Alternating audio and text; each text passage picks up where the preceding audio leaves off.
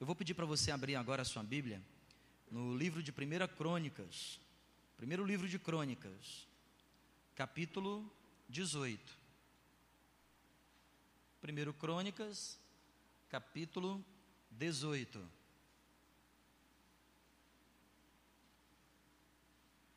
Primeiro Crônicas, capítulo 18. Quero agradecer também aos irmãos, né, aos pastores que ficaram aqui no fim de semana. Não é? Recebi muitas mensagens. Algumas delas dizem assim: Pastor, não volta mais não. Uma benção, o louvor foi uma benção, a pregação foi uma benção, mas eu voltei. Não é? E estamos aqui de volta. Obrigado ao pastor Oberico e à pastora Ramutal e ao pessoal do louvor e toda a igreja, né? Que veio cultuar a Deus. Primeiro Crônicas, capítulo 18. Eu vou pedir bastante atenção sua e, e um pouquinho de paciência para que eu possa entregar mensagem de Deus aos irmãos nessa noite aqui. E para isto, vou precisar que você me dê um pouquinho da sua atenção, porque nem eu sei direito por onde é que nós vamos trilhar aqui. Mas eu quero falar sobre as vitórias do rei Davi. Primeira Crônicas, primeiro Crônicas, capítulo 18, diz assim: Depois disto, feriu Davi os filisteus e os humilhou tornou Agate e suas aldeias nas mãos, tomou Agate e suas aldeias nas mãos dos filisteus. Também derrotou os moabitas, e assim ficaram por servos de Davi e lhe pagavam tributo.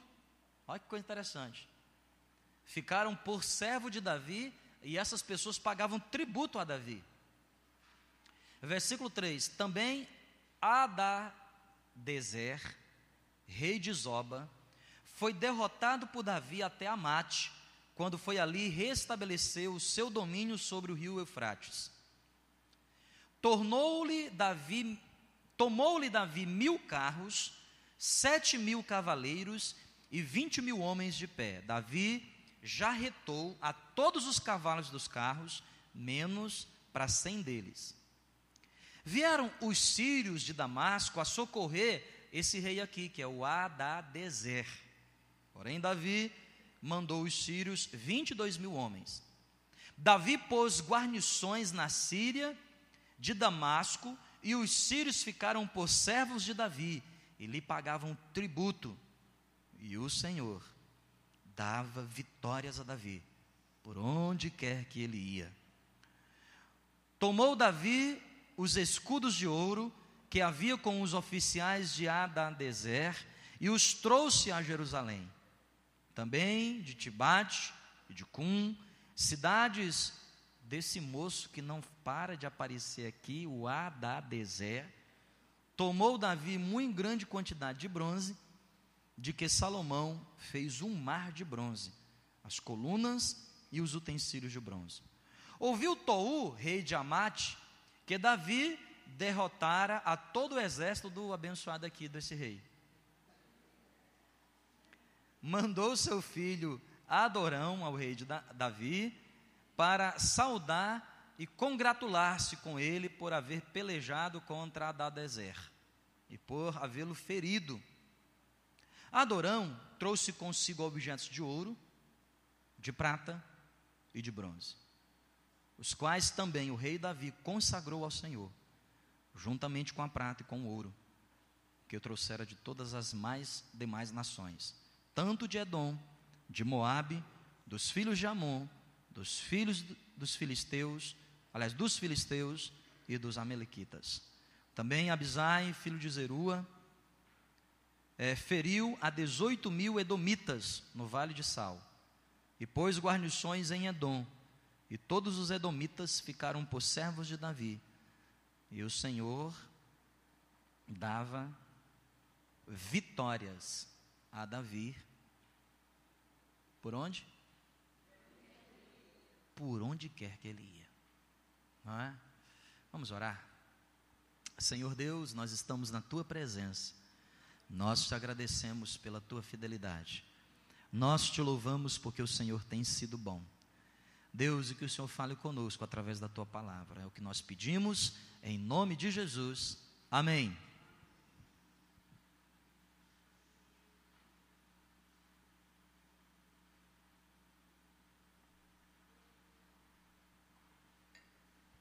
Irmãos, você já sabe, nem morte, nem vida, nem anjos, nem principados, nem coisas do presente ou do futuro, nada poderá nos separar do amor de Deus que está em Cristo Jesus, nosso Senhor. E por meio dele, somos mais do que vencedores. Romanos 8, 37. Somos, por natureza, vencedores. Que coisa impressionante diz o texto de 1 Crônicos, Crônicas, capítulo 18. Por onde quer que Davi passava, Deus o dava vitórias. Se ele fosse para a esquerda, Deus dava vitória. Para a direita, Deus dava vitória. Para frente, para os lados, para trás, em todo momento, a Bíblia diz que o Senhor abençoava a Davi. Deus o abençoava de tal maneira que quando ele chegava num lugar, o povo não queria guerra, já se submetia, já se dobrava diante do nome do Deus a qual Davi adorava, e a Bíblia diz que lhes traziam tributos, impostos, e Davi ficou sobremodo rico. Coisa interessante, a Bíblia diz que tudo aquilo que Davi recebia, a Bíblia diz que Davi consagrava a Deus. Tanto que o seu filho Salomão fez um mar de, pra, de bronze. Davi devolvia tudo a Deus como forma de gratidão, porque Davi sabia que as vitórias as quais ele conquistara não era na força do seu braço, mas era Deus que estava com ele. Jeová estava à frente, porque o Espírito do Senhor estava sobre a vida dele. A palavra do Senhor nos ensina que também, como Davi, podemos, podemos ser esses vencedores, podemos ser essas pessoas que por onde quer que passemos, o Senhor nos abençoa. Deuteronômio 28 diz que se ouvirmos a voz do Senhor e se obedecermos, onde pisar a planta do nosso pé será abençoado, onde eu colocar a minha mão, abençoado será. Quem crê nessa verdade aqui, diga amém. A grande pergunta que eu quero responder nessa noite com os irmãos é: quais são os segredos das vitórias de Davi? Quais são os segredos das vitórias de Davi. Olha que coisa interessante, versículo 13. Versículo 6 e o versículo 13. Versículo 6 diz: Davi pôs guarnições na Síria, e no final do versículo diz que o Senhor dava vitórias a Davi por onde quer que ele ia. Versículo 13, o final do versículo 13 diz que o Senhor dava vitórias. Vitórias aqui no plural, não era uma só, não vitórias. Deus dava vitórias a Davi por onde quer que ele passasse. Qual é o segredo desse homem? Qual é o segredo desse menino que fora esquecido pelos pais, pelo profeta? Ninguém dava nada para ele e agora ele assumiu o trono e por onde quer que ele passava, Saul, o seu antecessor, eh, passava dias em guerra anos em guerra. Davi chegava, Davi entrava e o povo já se rendia. E não só se rendia, mas entregava tudo: ovelhas, cavalos, prata, bronze, ouro. E dizia: Davi, não faça nada conosco, porque nós sabemos, e Deus é contigo. É diferente do temor que Senaqueribe colocava no povo, que Nabucodonosor colocava no povo, porque Nabucodonosor colocava um temor pela força. Davi o colocava pela autoridade. Davi não chegava para poder fazer nada, ele simplesmente chegava com os seus valentes, descia no cavalo, todo mundo, hum, aqui, estou rendido, eu me rendo, bandeira branca. Por que Davi era tão abençoado? Quais são os segredos das vitórias de Davi? Anote aí no seu caderninho, a primeira delas, que eu aprendo aqui. Por que que Davi ele era tão abençoado? Por que que Davi era tão vencedor? Primeiro, porque Davi tinha um coração ensinável. Davi tinha o que, igreja? Quem está aqui, diga amém. Acorda aí, irmão. Eu viajei um monte de tempo, eu estou aqui, ó. Por favor. Então, o que é que Davi tinha? Davi tinha coração ensinável. Irmão, o segredo para você ser abençoado, O segredo para você ser abençoado em Deus, o segredo para você conquistar, para você vencer, é você desenvolver um coração ensinável. Coisa que Saul não tinha. Saul não tinha esse coração. Abra comigo, 1 Samuel capítulo 15. Vamos lá, volta um pouquinho aqui, ó, por favor. 1 Samuel capítulo 15. Vamos ver se Saul tinha esse coração ensinável. A Bíblia diz que ele não tinha. Que ele não era uma pessoa ensinável.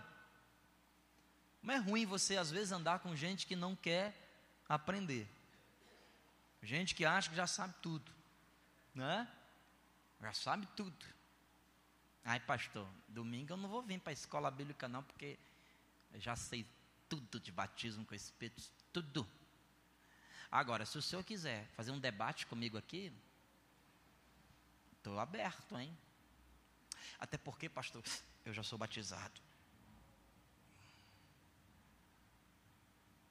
Às vezes, nós não vencemos como Davi vence na vida porque nós não temos um coração ensinável. 1 Samuel capítulo 15, versículo 1 diz assim: Disse Samuel a Saul: Enviou-me o Senhor a ungir-te reis sobre o povo, sobre Israel. Atenta, pois, agora às palavras do Senhor. Assim diz o Senhor dos exércitos: Castigarei a Amaleque pelo que fez a Israel. Ter se oposto a Israel no caminho, quando este subia do Egito Vai, pois, agora e fere a Amaleque e destrói totalmente tudo que tiver, e nada lhes poupe, porém matarás homem e mulher, meninos e crianças de peito, bois e ovelhas, camelos e o que? Jumentos. Deus disse para Saul: Olha, Saul é o seguinte, Deus usando a vida de Samuel. Os amalequitas foram um empecilho quando eu tirei o povo há mil anos atrás, lá do Egito. Enquanto eles atravessavam do Egito até Canaã, os amalequitas se opuseram. Por causa disso, chegou agora o meu castigo. Saul, vai lá agora, destrói tudo, não lhes poupe nada, tudo, Senhor, até as crianças, tudo. Mas e os bois, os amalequitas têm uns bois bonitos, tudo. Mas lá tem o ouro de Ofir, que eles compram o ouro de Ofir. Tudo! Destrua tudo. Vamos ver se Saul fez? 1 Samuel capítulo 15, nós estamos no capítulo 15. Olha o que diz o versículo 19. Por que, pois, não atentaste à voz do Senhor, mas te lançaste ao, te lançaste ao despojo, ou seja, ao ouro e à prata, e fizeste o que era mal aos olhos do Senhor? Então disse Saul a Samuel: Pelo contrário, eu dei ouvidos ao Senhor e segui pelo qual os caminhos o Senhor me enviou. E trouxe a Agag, rei de Amaleque, e os amalequitas os destruí totalmente. Mas Deus mandou destruir todo mundo. Ele poupou o rei. Olha o que diz o versículo 21. Mas o povo tomou do despojo ovelhas e bois. O melhor do designado à destruição. Para o quê? Para oferecer ao Senhor teu Deus em Gigal. Porém, Samuel disse: Tem porventura o Senhor tanto prazer em holocaustos e sacrifícios, quanto em que se obedeça a Sua palavra? Eis que o obedecer é melhor do que sacrificar e o atender melhor do que a gordura de carneiros, porque a rebelião é como pecado de feitiçaria. E a obstinação hum, é como que? Idolatria e culto de ídolos do lar. Sabe o que é obstinação? Sabe o que é uma pessoa obstinada? teimosa. Sabe aquela pessoa que continua insistindo naquilo que Deus já disse? Não. Ela colocou diante de Deus e disse: Senhor, ah, Senhor, eu quero isto. E foi orar. E Deus disse: O que é que Deus disse? Não. Mas o obstinado, o que é que ele faz? Ele insiste. Procura dar jeitinho. Procura um formato. O obstinado é o desobediente disfarçado. Porque o desobediente, a Bíblia chama de rebelde. Agora, o desobediente, que ninguém consegue perceber, a Bíblia chama de obstinado. É aquela pessoa que na frente dos outros está obedecendo, mas lá dentro do coração está o quê? Desobedecendo. É aquela pessoa que diante dos outros parece que está indo bem, mas Deus sabe que lá dentro do coração não está fazendo o que Deus quer. Irmão, presta atenção aqui em nome de Jesus. Quem está aqui, diga amém. Escuta, desobediência, obstinação são sintomas. São sintomas. Você sabe o que é um sintoma, né? Ai, estou com dor de cabeça. Ai, ai. Sintoma de quê? Frequentemente de algo mais grave. Obstinação, desobediência é apenas um sintoma de algo mais profundo, que é aquela pessoa que não tem coração ensinável. Saul não tinha um coração ensinável. Saul não se colocava diante de Deus para aprender as coisas de Deus. E frequentemente as pessoas que não são ensináveis, elas não aprendem com os outros porque elas julgam que aquilo que elas sabem é melhor. Elas julgam que o jeito delas de fazer as coisas é melhor, por isso que ela não se submete a ninguém. Ela diz, é o filho que diz para o pai assim: ó, pai, não, não, isso aí não, você não tem tempo aí, papai. Aí, esse negócio aí, papai, de sexo, só depois de casar, isso aí é coisa do teu tempo, papai. Do tempo do meu do, do teu pai, do meu avô. Não, isso aqui é moderno hoje em dia. Papai, no teu tempo tinha nem Facebook. Essa história que estão. Recebi essa semana um, um, vídeo que eu fiquei impressionado. Diz que agora a criança na escola primária, você não pode mais nem segurar a criança, não é? Se ela começar a bagunçar. Não é? Ó, irmão, vou fazer um concurso só para poder dar aula lá. Para ver se eu sou preso logo. A criança fazia tudo e a coordenadora não, toca nele não, porque o conselho tutelar, conselho tutelar, irmão. Conselho tutelar. Sabe nada de conselho tutelar, irmão. Hã? Quantas pessoas, irmãos, são assim? Não são, perdeu a capacidade de ser ensinada. Às vezes no começo nós nos convertemos, nós abrimos o nosso coração para o Espírito Santo, nós abrimos o nosso coração para Deus e, e, queremos aprender, que nós queremos ser que nem esponja, né? absorver tudo. Mas aí o tempo vai passando, nós vamos perdendo a nossa capacidade de, de querer aprender. Olha, pessoas talentosas, você que é muito talentoso, cuidado.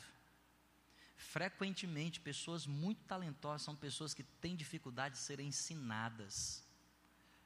Quanto mais talento uma pessoa tem, mais dificuldade ela tem de querer aprender. Porque ela se baseia naquilo que ela. Gente que, né, estudada, lê tudo. Irmão, nada contra, contra ler, estudar. Você tem que fazer isso mesmo. Mas não perca o seu coração de aprendiz, porque no dia que você deixar de aprender, você deixou de crescer. No dia que você acha que já sabe as coisas, não, porque eu já sei, sei tudo. No dia que você achar que sabe, irmão, você está a um passo da ruína, você está a um passo do precipício. A Bíblia diz que Deus dava vitórias a Davi, porque Davi tinha um coração ensinável. Enquanto que o seu antecessor não aprendia nada, Davi fazia questão de aprender. Ele sempre se sentava para aprender. Já viu aquela pessoa que ela pegar o giz e o pincel e o quadro para ensinar é com ela mesmo. Mas fazer ela sentar para aprender, ela não quer aprender. Já viu, não? Aquele professor da escola dominical, que quando ele está dando aula na escola dominical, ele é frequente, é síduo. No dia que tira a turma dele, ele não vem mais para a escola. Eu disse, meu irmão, por que você não está mais na escola? Ah, porque eu sou professor. A escola é para aluno, eu sou professor. Eu já fiz até o meu curso de teologia à distância, três meses. Deixou de aprender, não é? Vocês estão entendendo, irmão? Na igreja, o camarada chega na igreja e fala, pastor, estou aqui disponível para tudo, pastor. Me ajuda aqui. Enrola o cabo, pega o cone, abre a igreja, limpa o altar, lava as cadeiras. Daqui é para você dar para ele um cargo, uma função.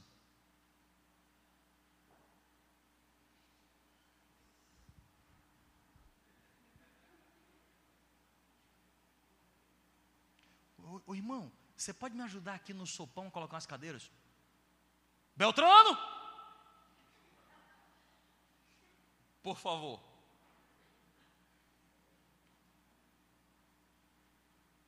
Mas antes ele né? E fazia com o maior carinho. E olhava. Aí agora, já que subiu, pá, o pastor não está vendo mesmo? Perdeu o coração, o quê? Ensinável. Irmão, quando nós perdemos a nossa capacidade de aprender, escuta, os dias da nossa queda estão contados. Davi nunca perdeu o coração de aprendiz. Por isso a Bíblia diz que ele era um menino segundo o coração de Deus. Agora, uma das marcas da, de pessoas que têm corações ensinados, presta atenção aqui para você entender. Uma das marcas, 1 Samuel capítulo 25. 1 Samuel capítulo 25. Olha aqui, a marca de quem tem esse coração ensinável. 1 Samuel capítulo 25, versículo 1. Diz assim na minha Bíblia: faleceu Samuel. Faleceu quem, gente? Samuel morreu, irmão. Morreu Samuel. E quem era Samuel? Samuel, o menino que cresceu aos pés de Eli. Quem era Samuel? O filho da Ana. Quem era Samuel? Samuel que ungiu Saul. Quem era Samuel que ungiu quem? Davi. E você acha que quem era o mestre de Davi? Quem era o mestre de Davi? Quem? Samuel. Davi tinha uma dúvida. E aí, Samuel, o que é que eu faço? Passava, quem sabe, mensagem no WhatsApp, né? Samuel, o rei Adadezé está me causando problemas. O que você acha que eu faço? Carinhas.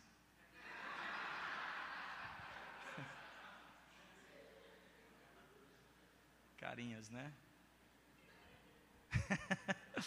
Irmão, eu tenho aprendido uma coisa que é o seguinte: a pessoa que não tem coração ensinável, ela nunca quer estar perto de ninguém para aprender, ela não quer ter líder, ela não quer ter mentor. A pessoa que, que não tem um coração ensinável, ela não quer prestar contas para ninguém. Irmão, eu vou falar um negócio para vocês aqui, ó, presta atenção. Escuta aqui que eu vou te dizer. À medida que você vai crescendo na vida, à medida que você vai crescendo. Vou dar exemplo ministerial. Um dia eu era um músico na igreja. Me tornei um professor na escola bíblica. Um pastor auxiliar. Um pastor de uma igreja. Multicongregações. Hoje um distrito. Presta atenção. Escuta aqui. Quem está entendendo aqui, diga amém. Estou falando nada aqui para me vangloriar. Presta atenção, entenda a verdade. Eu tenho aprendido na pele que à medida que Deus vai te exaltando, maiores são os precipícios que querem te tragar. À medida que Deus vai te exaltando, maiores são as ciladas do inimigo para te fazer cair. E existe um mecanismo que Deus criou para nos proteger, que se chama liderança. Antes eu prestava contas para um superintendente de escola bíblica. Me tornei pastor. Eu prestei contas para um pastor titular. Eu fui enviado para uma igreja. Eu presto contas para um superintendente. Agora eu sou o superintendente. Olha, irmão. Irmão, sabe o que isso quer dizer? O risco de eu errar cresceu absurdamente. Sabe por quê? Não tem mais ninguém do Acre até aqui pegando no meu pé. E aqui, irmão, reside o perigo. Porque se você não tiver um coração ensinável, para você voltar para as suas origens e dizer para aquele que te ensinou, dizendo: por favor, não para de pegar no meu pé, porque agora que Deus tem me abençoado, o risco de eu cair aumentou exponencialmente. Samuel morreu. Quantas vezes o Samuel da nossa vida morre e nós nos alegramos, mas a Bíblia diz que Davi pranteou. Davi o quê? E pranteou, irmão. Não é só porque perdeu um amigo, perdeu um mentor, perdeu alguém querido. Ele, ele pranteou porque ele pensou consigo: Meu pai, eu era apenas um pastorzinho de ovelhas lá no monte. Eu agora sou rei em Jerusalém. Eu tinha um Samuel que me, que me aferia, que me cobrava, que me colocava à prova. Agora ele morreu. Meu Senhor, eu estou o quê? Sozinho. Quem está entendendo o que eu estou dizendo aqui nessa noite, diga amém. amém. Sabe o que aconteceu? Davi ficou anos, anos, sem líder, sem mentor. Davi ficou anos sem líder. Sem o que, igreja? Ficou anos. Os bons estudiosos dizem, no mínimo, no mínimo, quanto tempo? Cinco anos, no mínimo cinco anos. Agora presta atenção, sabe o que, é que aconteceu? Em cinco anos, em cinco anos sem liderança, sabe o que aconteceu? Em cinco anos sem alguém para pegar no pé, para cobrar, para prestar contas, alguém para dizer: olha, eu estou fazendo certo, e por que, que, nós, por que, que nós não gostamos de ter esse coração ensinável, irmão? Porque o mais fácil é ser que nem Saul. É ruim demais ficar prestando conta para a gente, irmão. Gente te cobrando, gente te falando, gente te dizendo.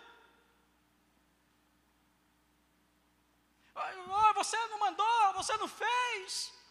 Olha, você está errado. A gente gosta, né? De ouvir o quê? Tá bonito. Tá certo, tá lindo, menino lindo, coisa linda de Jesus, né? Ninguém gosta de alguém por perto dizendo tá errado, tá errado, tá ruim. A gente gosta do quê, né? O professorzinho da escola, escreve, Jean, escreve todo todo. Olha que menino lindo que escreveu, tudo lindinho. Sai da analfabeto. E hoje a gente tem que dizer que ele está bonito. Então nós não gostamos de ser cobrado. Por isso que nós não queremos ter o coração ensinável. Porque nós gostamos de governar no nosso reino, a nossa Babilônia, o nosso jeito de fazer. Cinco anos, irmão, quanto tempo, pessoal? Quanto tempo? Eu não tenho como dizer com certeza, mas no mínimo cinco anos, que Davi ficou sem Samuel, porque Samuel morreu. Em 1 Samuel capítulo 25, Samuel morreu. Olha o que acontece. Vamos a, a, a passar um pouco aqui a Bíblia. Segundo Samuel. Vamos lá, segundo Samuel. Capítulo 11. Segundo Samuel o quê? Capítulo 11. O que é que acontece aí em 2 Samuel capítulo 11, gente? Ai, ai, ai. Davi faz o quê? O menino, o menino era gente boa demais, cuidava das ovelhas, bé. Deus o tirou lá de trás, ungiu o rei, humilde. Tu está entendendo? Sempre humilde, todo mundo dizia isso, lá vem Davi, Davi, Davi, ei Davi, Davi, Davi. Saul derrotou milhares, Davi, dez milhares. Davi, gente, chegou. E as nações, por onde Davi chegava? Davi chegava. Disse, gente, é não adianta lutar contra Davi. Eu já ouvi falar, né, né, né, né, história da carochinha. Esse moleque aí é bom, rapaz. Esse moleque aí lutou com um gigantão, rapaz, com a pedrinha. O gigante com a espada, ele com a pedrinha. É melhor a gente paga imposto. Vamos servir a Davi. Era desse jeito. Quem está entendendo, diga amém. Mas aí aconteceu o que com Samuel? Morreu. Como todo mundo morre. E lá no fundo, quem sabe Davi? Ai, morreu Samuel. Ai, graças a Deus, um alívio. Ninguém para pegar mais no meu pé. Ai, meu Deus. Davi, uma guerra. Vão todos vocês, vão todo mundo, vai todo mundo. Que eu, eu vão, se Samuel tivesse vivo, se Samuel tivesse vivo e soubesse, foi a primeira vez que o povo vai para a guerra e Davi não vai. Se Samuel tivesse vivo, Samuel pegava o smartphone, aquela carinha de zangado. Davi, o que, é que, você está fazendo aí? Os teus guerreiros estão em guerra, o povo está na guerra, está todo mundo em guerra e você aí, Davi, de forgado de boa? Mas Samuel o quê? O que aconteceu com Samuel, gente? Pode falar. Pode falar, não tenha medo da morte, não. Ele fez o quê? O quê? Morreu. Aí o que é que Samuel, Davi faz? Não vou para a guerra, não. Afinal de contas, né? Tenho jejuado tanto, tenho orado tanto, tenho lutado tanto, tenho guerreado tanto. Não vou não. Ó, essa semana não vou ler a Bíblia. Essa semana, essa semana não. Essa semana não. Não. Vou até aproveitar que o pastor viajou. Vou nem ensaiar. Vou não. Não, essa semana não. Essa semana eu vou para a igreja não. Não, essa... não. Ficou no palácio. O que é que aconteceu? A pior história de Davi. Adultério. E depois o que? Um homicídio. Vamos para o capítulo 12. Pode projetar para mim agora aqui, por favor, o Emerson, já que o Raildo não está aí. 1 Samuel capítulo 12, versículo 1. O Senhor enviou quem? enviou quem? Aí começa o negócio a se ajeitar, irmão. Gente, por favor, aqui, me ajudem aqui. Vocês estão entendendo o que o Espírito Santo quer nos ensinar nessa noite? Não perca seu coração ensinável. Samuel morreu, mas Deus enviou quem?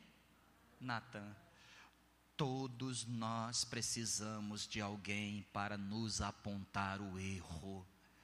Irmão, é ruim andar perto de Natan.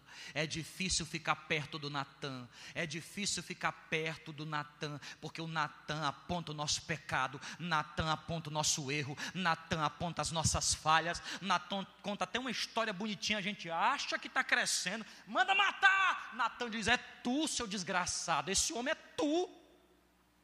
É tu. Porque Natan contou uma história de um homem que era muito rico e tinha uma grande fazenda e muitos animais, que morava perto de um cara que era muito pobrezinho, só tinha um animal. Chegou um amigo desse cara rico, o cara, ao invés de pegar um dos seus animais, pega do vizinho, a única fonte que ele tinha, o único animal que ele tinha, e mata para dar para o seu amigo. Davi fica indignado. Davi fica indignado e diz: manda matar esse cara. Escuta, presta atenção, quem está aqui, diga amém é a primeira vez que Natan encontra Davi. Primeira.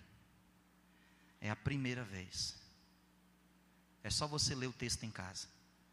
Tu acha que Natan fez o quê? Vossa Majestade, Rei Altíssimo Davi, que teve muitas vitórias, grande Davi, homem de Deus. Oh, aleluia. Oh, estou te sentindo forte. Davi, homem muito amado. Você acha que foi isso que ele fez? Falou nada. Falou o seguinte, irmão, é o seguinte, deixa eu falar um negócio para você aqui, ó. Sou Natan, eu sou homem de Deus, ou seu Davi, não importa quem você é, você é esse cara. É você. Quer me matar também? Pode matar agora. Quer me matar como matou o esposo da Betseba? Pode me matar agora. O que é que você quer fazer? Você tem poder para fazer isso. Quer fazer escondido? Faça agora. Quer fazer? Pode fazer. Mas eu vim aqui enviado por Deus para apontar o seu erro e você está errado, Davi. Meu irmão, nunca perca. Nunca perca de vista os Natãs que Deus levanta na sua vida para lhe ajudar. Porque é esse Natan que vai continuar fazendo você ter um coração ensinável. Saul não tinha um coração ensinável, por isso caiu. Davi teve o coração ensinável. Deus usou Natan, apontou. Davi foi e se consertou. Orou ao Senhor, pagou o preço porque perdeu o filho ou a filha, mas depois casou com Betseba e a partir desse casamento dessa reconstrução, porque tinha um coração ensinável, nasceu Salomão. Salomão, que foi o seu herdeiro, Salomão, aquele que construiu o templo ao Senhor. Meu irmão, não perca o seu coração ensinável. Esse fim de semana encontrei o meu pastor, pastor Nivaldo. Fiquei três dias com ele, parece três meses. Fiquei três dias com ele, parece três anos. Meu irmão, cada porrada, cada macetada. E às vezes ele nem falava nada, só olhava para mim. Gerley. Eu, sim, pastor. Estou aqui, fala. Gerley. Gerley.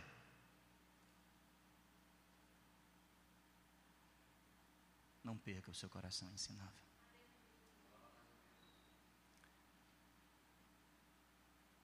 Às vezes eu vou para reunião com os superintendentes, somos 18 no Brasil.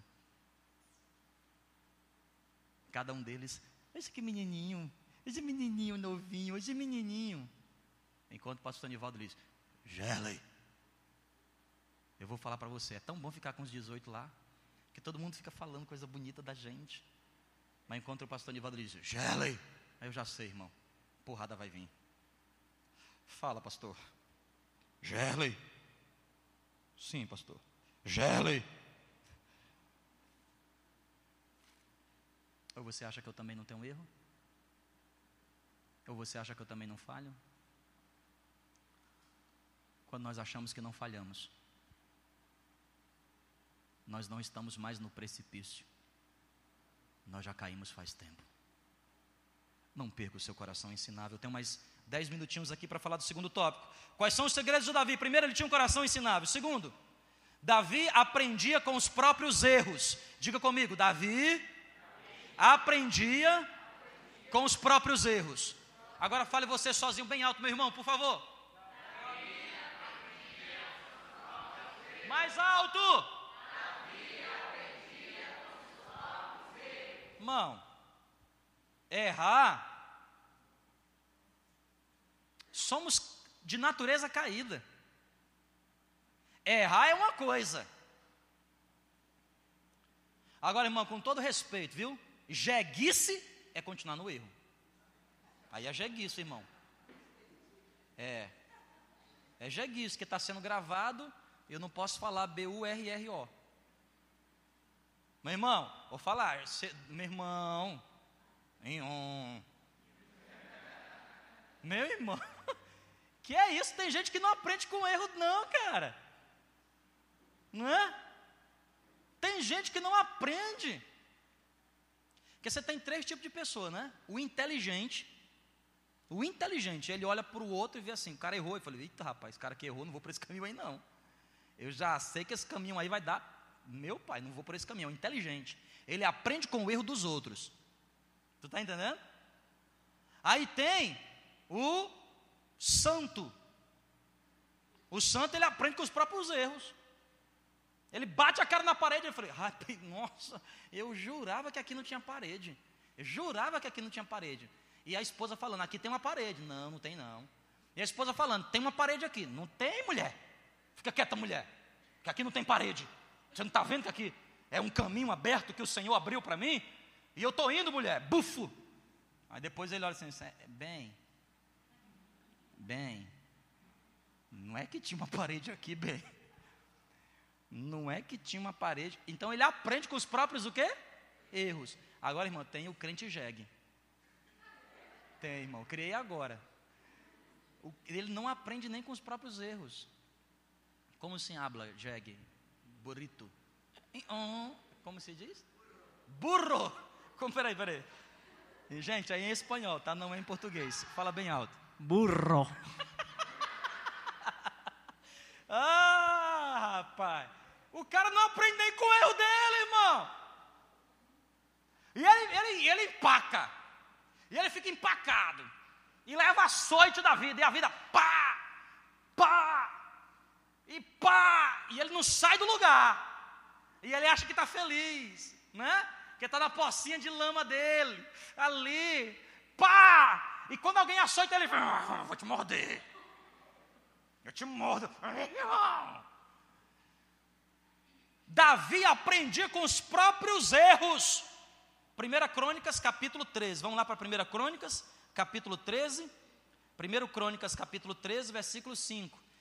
Projeta para mim aí, por favor, Emerson. 1 Crônicas, capítulo 13, versículo 5. Já vou terminar, pessoal. Mais cinco minutinhos.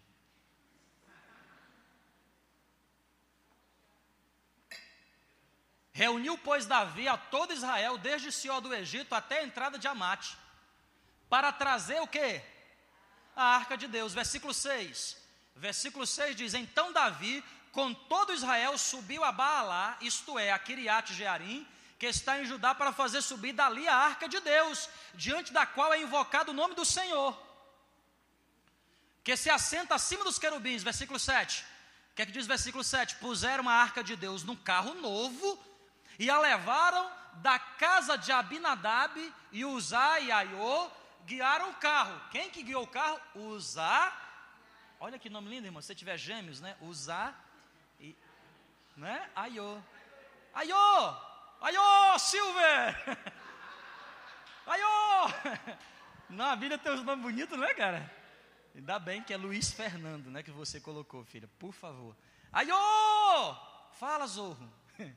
Guiaram o carro. Versículo 8 que é que diz o versículo 8? Davi, todo Israel, se alegrava perante Deus. Por quê, irmão? A arca do Senhor, aleluia, a arca do Senhor está trazendo de volta.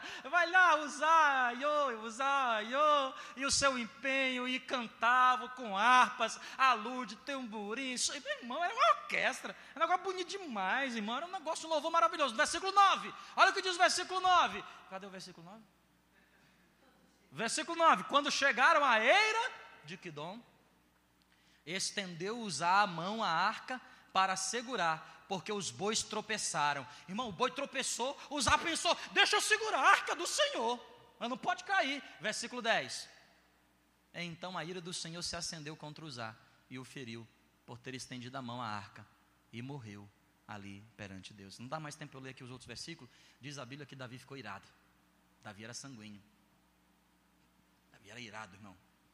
Várias vezes na Bíblia você vê da virada. Como é que é o nome da esposa da, do esposo da, de Abigail? Nabal. Nabal, Davi já ficou irado. Eu vou acabar com esse cara. Davi era sanguíneo, irmão. Eu gosto de Davi. Davi ficou irado. Por que, que Davi ficou irado? Estou fazendo alguma coisa errada? Eu estou fazendo alguma coisa errada? Eu estou indo buscar na, lá na casa para trazer para Jerusalém. O que, que, é isso, Deus? Prepara um carro novo, uns boizinhos. O, o boi tropeçou. Zá meteu a mão para segurar com boa intenção. Zá foi. Fu. Davi ficou o quê? Irado. Primeiro Crônicas, capítulo 13. Se você ler mais para frente alguns versículos, você vai ver que Davi, ele aprendeu que ele estava fazendo a coisa certa, mas do jeito errado. Ele aprendeu com os próprios erros. Ele disse: É porque eu não consagrei os levitas. Só levita pode pegar nessa arca. Ah, então foi aí, aí foi o meu erro. Eu errei. Sabe, meu irmão, escuta aqui. Por favor, quem está aqui ainda, diga glória a Deus. Deus tem muitas vitórias para nos derramar, irmãos. as mesmas vitórias de Davi, mas a gente precisa manter o coração ensinável e a gente precisa aprender com os erros da gente, irmão. E todos nós, às vezes, temos boas intenções, escuta, temos boas intenções, mas às vezes a boa intenção não é suficiente. Você pode querer fazer a coisa certa, mas se você não fizer do jeito certo, vai dar errado. Então você teve uma boa intenção, fez do jeito errado, meu irmão, não fica zangado, não fica triste, não fica, aprenda com o próprio erro, não empaca não. Não empaca não, filho. Amanhã agora não quero mais. Trazer a arca, não trago nunca mais. Não, não, não tem quem me faça trazer essa arca. Tem gente que é assim. É ou não é? Sim ou não? Será que Davi aprendeu com os próprios erros? E no caso de Betseba? Que Natão apontou o seu erro, o que é que ele fez? Ele deu justificativa? Deu justificativa, pessoal? Não. Vamos olhar o caso de Saul. Deus diz para Saul: extermina todos os amalequitas, o rei, os despojos, as ovelhas, as crianças de colo, tudo. Ele destruiu tudo? Não. E quando Samuel chega para cobrar, o que é que ele diz? Justificativa. Veja bem, é, Samuel, não fui eu não, hein, foi esse povo. O povinho mesquinho. Pegou os bichos tudinho. Mas Samuel com uma boa intenção. Deus não quer saber de justificativa, irmão. Agora, veja, o que é que é mais grave? O adultério de Davi ou a desobediência de não matar gente de Saul. O que é, que é mais grave? O adultério de. Não é mais grave o adultério? Sim ou não? Muito mais grave.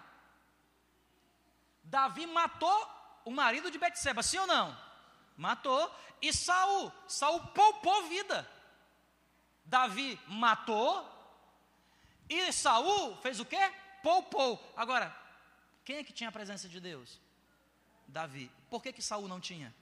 Porque não tinha um coração ensinável, porque não aprendia com seus próprios erros. Não era a primeira vez que Samuel estava sendo usado por Deus para advertir, era a terceira vez. Irmão, eu tenho uma teoria comigo: Deus nos adverte uma, Deus nos adverte duas, Deus nos adverte três. Da terceira em diante, meu irmão, você prepara o couro, você prepara as costas, você prepara o lombo que Deus vai te disciplinar.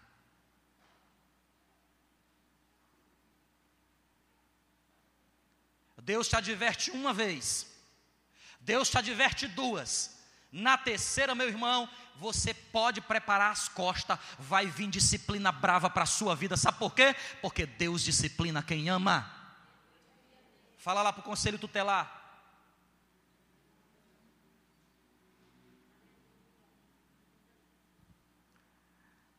Natan aponta o dedo para Davi, Davi se arrepende na hora.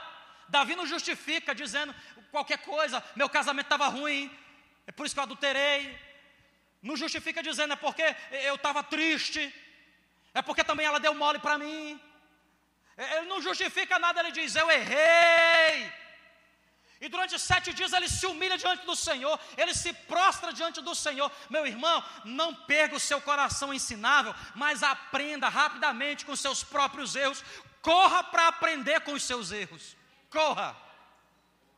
Corra, porque se você não correr para se arrepender, a disciplina, o chicote de Deus vai chegar, meu irmão. Vai chegar o chicote. E aí você ou aprende pela obediência por amor, como alguns aí dizem, ou vai aprender a duras penas pela dor. Qual é a nossa escolha hoje? Aprender o que Deus tem para nós, nos humilharmos diante do Senhor para que nós possamos viver as vitórias que Deus tem para a nossa vida, ou nós vamos querer ficar justificando o injustificável? Porque quem justifica, transfere. E transferência é a primeira marca do pecado. Transferência. Adão, o que é que aconteceu? Foi a mulher que tu me deu. Ou Eva, o que é que aconteceu? Foi a serpente. Se Deus tivesse perguntado para a serpente, que ele não pergunta. Mas se ele tivesse perguntado, e a serpente? Olha, foi o, o pavão. Foi o pavão, culpa do pavão. Dá bem que Deus parou por ali. Vamos ficar de pé em nome de Jesus.